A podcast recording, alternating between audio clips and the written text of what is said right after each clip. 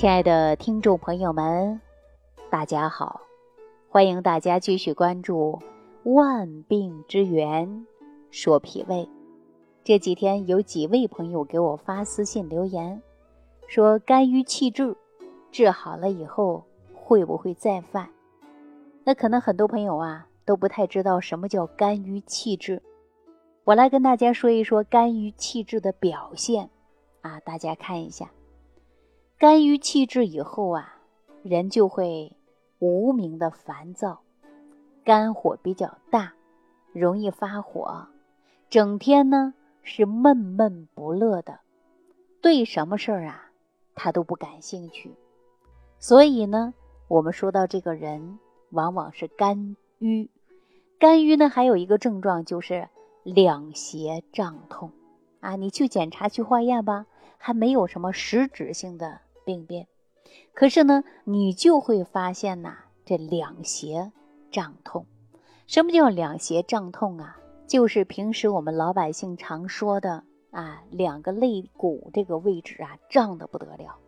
这又是白天呐，或者是晚上啊，总是感觉到这个胳膊啊撂不下来，一放下来以后呢，就感觉到呼吸困难。所以说，有一些人晚上睡觉啊，你看他把手举过头顶。啊，这样睡。如果说又是把胳膊放下来，啊，你看他就会感觉到难受的不得了，觉都睡不成。所以呢，遇到再高兴的事儿，他也乐不起来；再美味给他，他也不想吃。啊，说再好的酒，他也不想喝。总之，生活当中啊，他是没有乐趣可言，啊，整天是郁闷烦躁。啊，忧郁寡欢，有的人还动不动啊自己掉眼泪，啊自己喜欢哭，抑郁烦躁。其实这些都是属于肝郁气滞的一种表现。你看我们很多人呐，吃完饭以后呢，还容易胃胀、打嗝、反酸、胀气、消化不良。那这些症状呢，也是根据于我们的肝郁气滞有关的。中医不会常讲到吗？是肝木乘脾土，啊，也就是说肝过克于我们的脾胃，所以说呀，这个肝郁气滞的人，记住了，消化不好。啊，容易打嗝胀气、烦躁不安、易怒、容易发火，那么两个肋骨这个位置啊，它就会胀痛啊，痛得不得了，这都是属于肝郁气滞的表现。所以说，很多人会问说，这肝郁气滞好了以后会不会再犯？我告诉大家啊，这个肝呢，在中医上常讲啊，它是藏血的。所以说，肝藏血，那我们说人卧血归肝，这是《黄帝内经》当中讲的吧？也就是说，你晚上躺着睡觉的时候啊，这个血液它也可以到肝里边去收藏。当我们白天活动的时候，那么心脏经过不停的泵动血液，血液正常的循环。所以说中医讲到肝，它有藏血的作用。那我建议大家呀，平时呢到菜市场，你看买个猪肝，你买回来的时候还好好的，你放一会儿切完以后呢，它会出来很多血水。所以说呢，它里边有很多孔，是吧？所以说中医讲到的是肝藏血。那如果说气血不足啊，气血不足。我们说这个肝呢就没办法很好的藏血，是不是啊？那反过来我们再想一想，这个血是哪儿来的呢？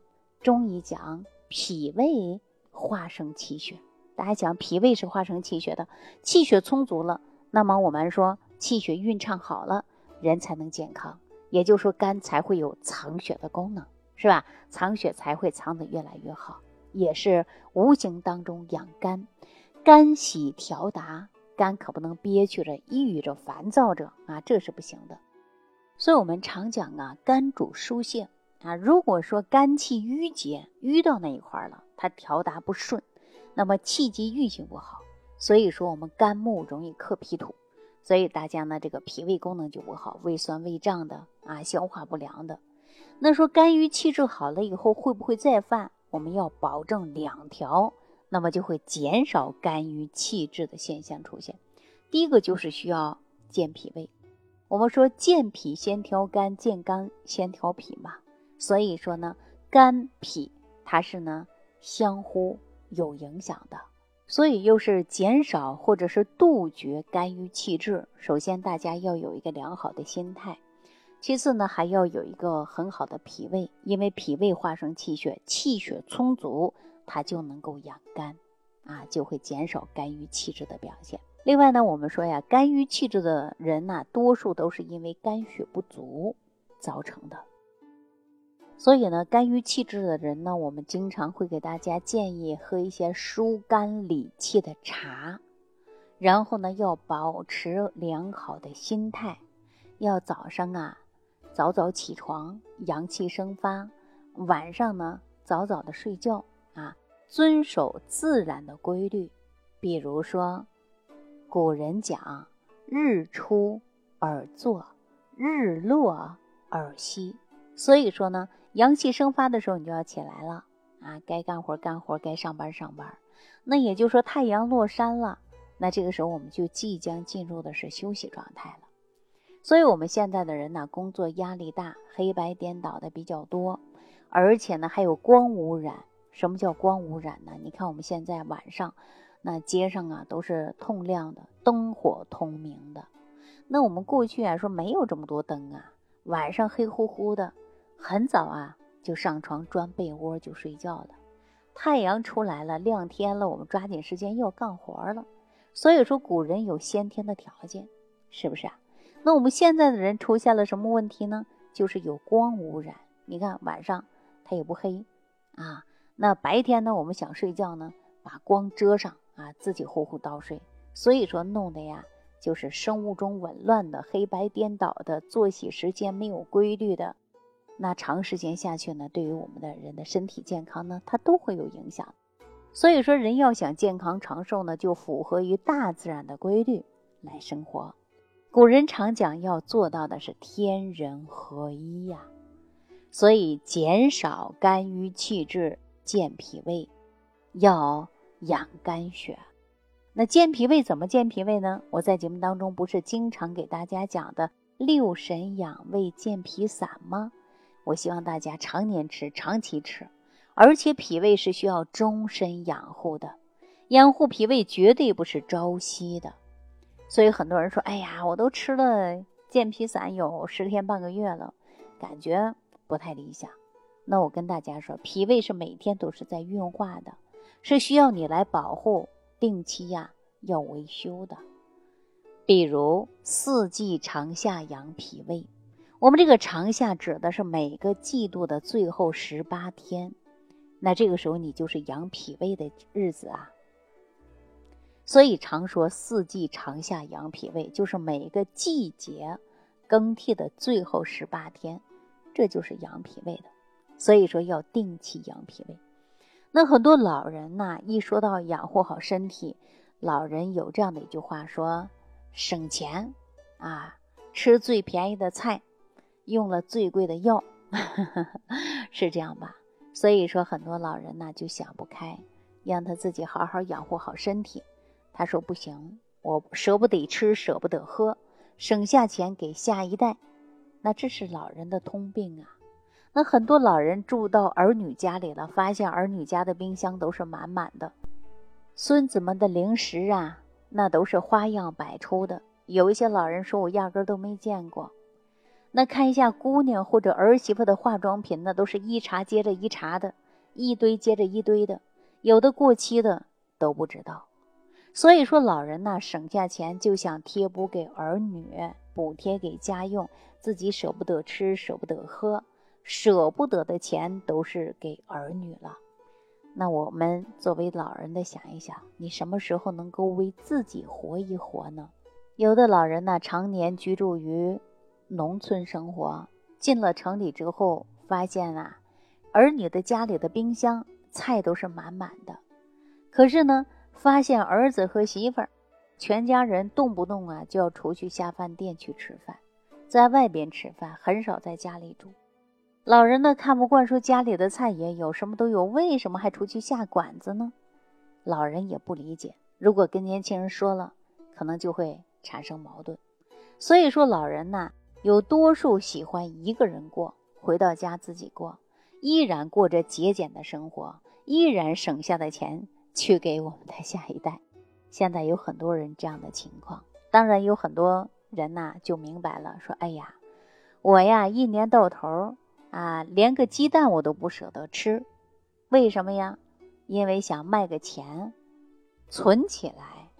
可是呢，到了儿女家，发现了儿子开的车，到了 4S 店保养一次。”可能都以万来计算，那我这个老车活了一大把年纪了，我都舍不得去检修，我也舍不得去保养。所以说想着想着呀，有很多老人就想明白了，回到家该吃就吃，该喝的喝，没事踏青的、旅游的，看看我们美好山河的，那么我们说高高兴兴过好每一天，这不是很好吗？所以我们现在呀。有很多人出现了是肝郁气滞，有的呢是生活因素，有的是生活的环境因素啊。总之自己呢心里不畅快。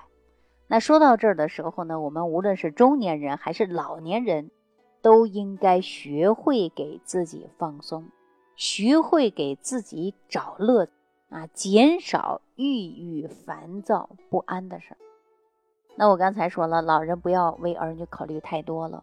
我们老家有这样的一句话，我相信东北人大部分人都知道，说儿有儿孙福，谁给儿孙治马牛啊？意思就是说，每个人天生有自己的命啊，你不用管得太多。所以说，老人你只要管好自己，就是给儿女减轻负担。那作为儿女呢，老人管得太多呀，现在呀有很多年轻人呢没有责任感了啊。总之，生了孩子给父母带。孩子没钱交学费了，那爷爷出、奶奶出，或者是外公外婆出，年轻人一点压力都没有。那这样的情况下呢，所以说呀，就责任感下降的。那我们老的时候能指望到谁呢？所以说呀，无论到任何时候，我们都要给自己的身体照顾好啊。我们常说，只有自己健康了，才能有能力去照顾别人。